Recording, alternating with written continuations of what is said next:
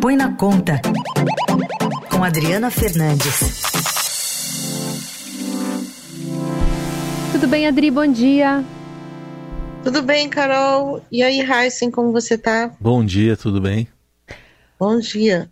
Ô, Adri, a gente tem acompanhado aqui no Estadão, até com algumas reportagens sobre fila, né, dos que aguardam perícia médica do INSS. Tem um último levantamento agora de agosto que essa fila ultrapassou mais de 600 mil pessoas.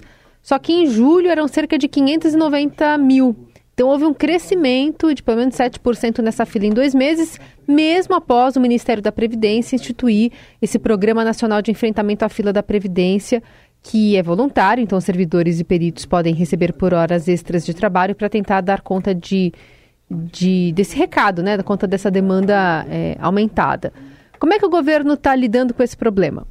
É, Carol, esse problema ele não parece que entra governo, sai governo, continua com o mesmo problema. O governo Lula ele prometeu, é, durante o presidente Lula prometeu na campanha, compromisso de campanha é, zerar a fila é, da Previdência. Ele criou um programa de enfrentamento à fila da Previdência Social por meio de uma medida provisória que está no Congresso, demorou mais de seis meses para formatar esse programa e enviou um PL, um projeto de lei, para abrir um crédito de 129, ah, em torno de 130, na verdade, 130 milhões de reais para pagar justamente essas horas extras dos peritos. Ontem, esse projeto ele foi aprovado na comissão a MIS, Comissão Mista de Orçamento do Congresso, quando reúne senadores e, uh, e, deputados, né, que analisa uma comissão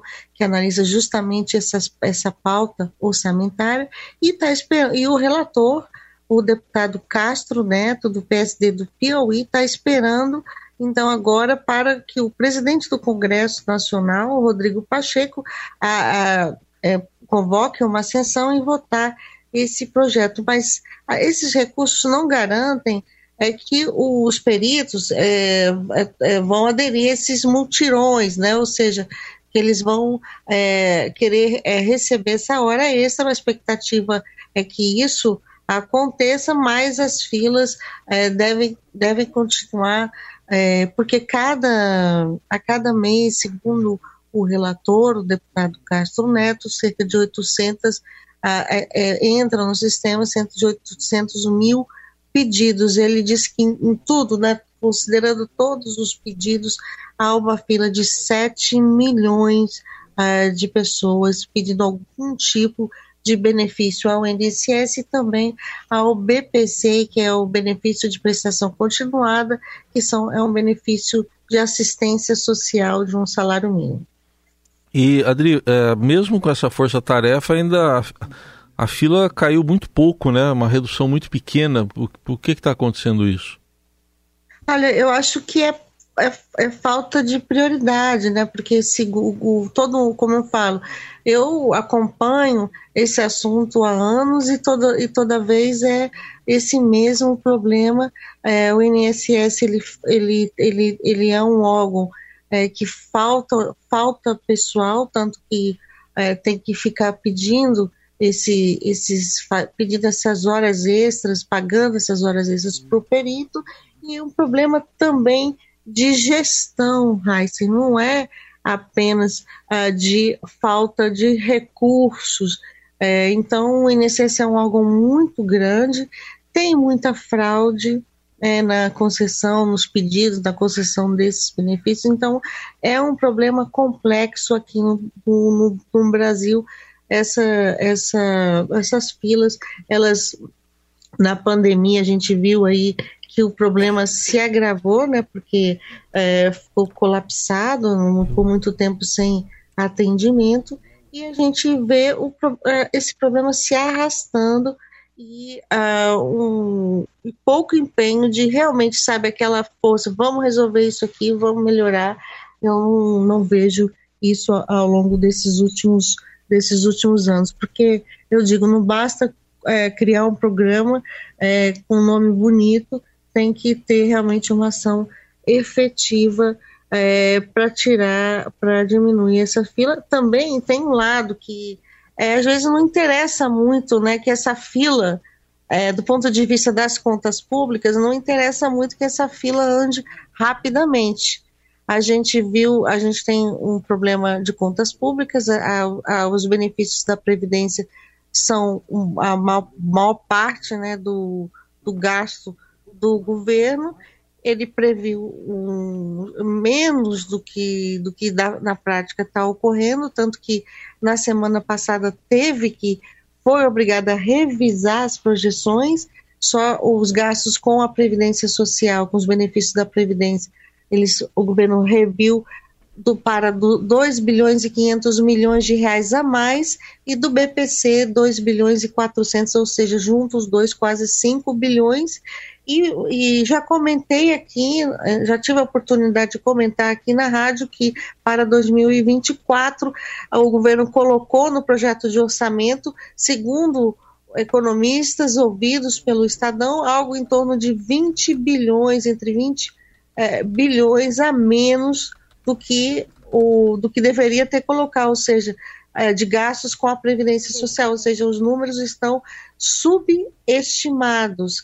Então, se, e o governo fala, ah, tam, estamos gastando mais porque é, é, estamos é, é, resolvendo o problema da fila, os dados mostram que isso não é verdade. Rodri, mas tem também essa questão de falta de servidor, não é? É um, uma constatação que bate na porta. Por mais que tenha esse crédito, ele não entra para a contratação de novos servidores, né?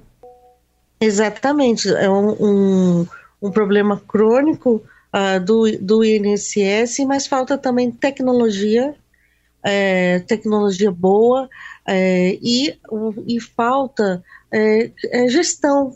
O, Brasil precisa é, que o serviço público tenha uma gestão melhor dos seus recursos humanos e dos seus recursos financeiros é, para oferecer melhor um, um, serviço à população, porque é inadmissível é, que esses, esses valores aí em torno de um, tem um, ah, em torno de 1 milhão e 600 mil pessoas que já estão esperando é, um, um, resultado há mais de 45 dias, que é o prazo, é, o prazo né, que das regras.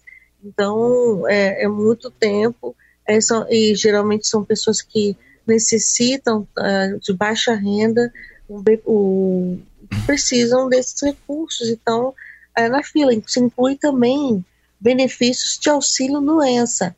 Então, são, é uma situação complexa e pouco e com pouco empenho a gente não vê aí um ministro uh, da Previdência uh, de fato se colocando, uh, Lupe, né, se colocando uh, de forma proativa em torno desse problema. O presidente Lula reclama aqui, aí tem um pouco de ação ali, trocou o presidente do INSS, e, mas acho que falta aí uma vontade política maior para resolver essa questão, ou pelo menos mitigar mas eu desconfio que tem sim. É, o governo não pode acelerar muito essa fila, porque tem o problema das contas do, dos recursos para bancar esses benefícios.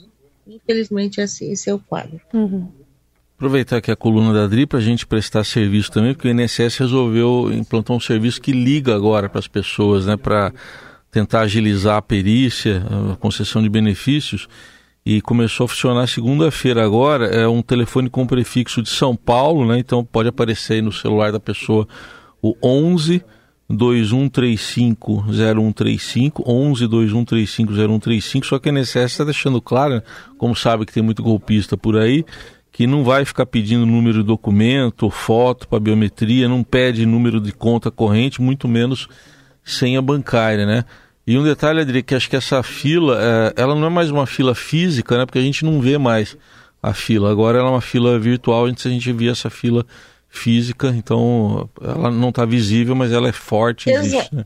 Uhum. Exatamente, Raíssa. A fila física, ela era constrangedora, né, para o governo, né, porque se você passar numa agência é, do INSS e você vê é, pessoas idosas numa fila, é muito mais constrangedor para os atores políticos desse país. Mas uma fila virtual e com dados assim é, que às vezes são pouco transparentes, a gente não vê tanta transparência é, na, na, de fato nos números, é claro que diminui o impacto, né? Sim. Porque ninguém está olhando para essa fila quando passa na rua, a televisão não está filmando, Sim. os repórteres não estão vendo, mas é um problema que está ali e está incubado e, e se não resolver, aumenta.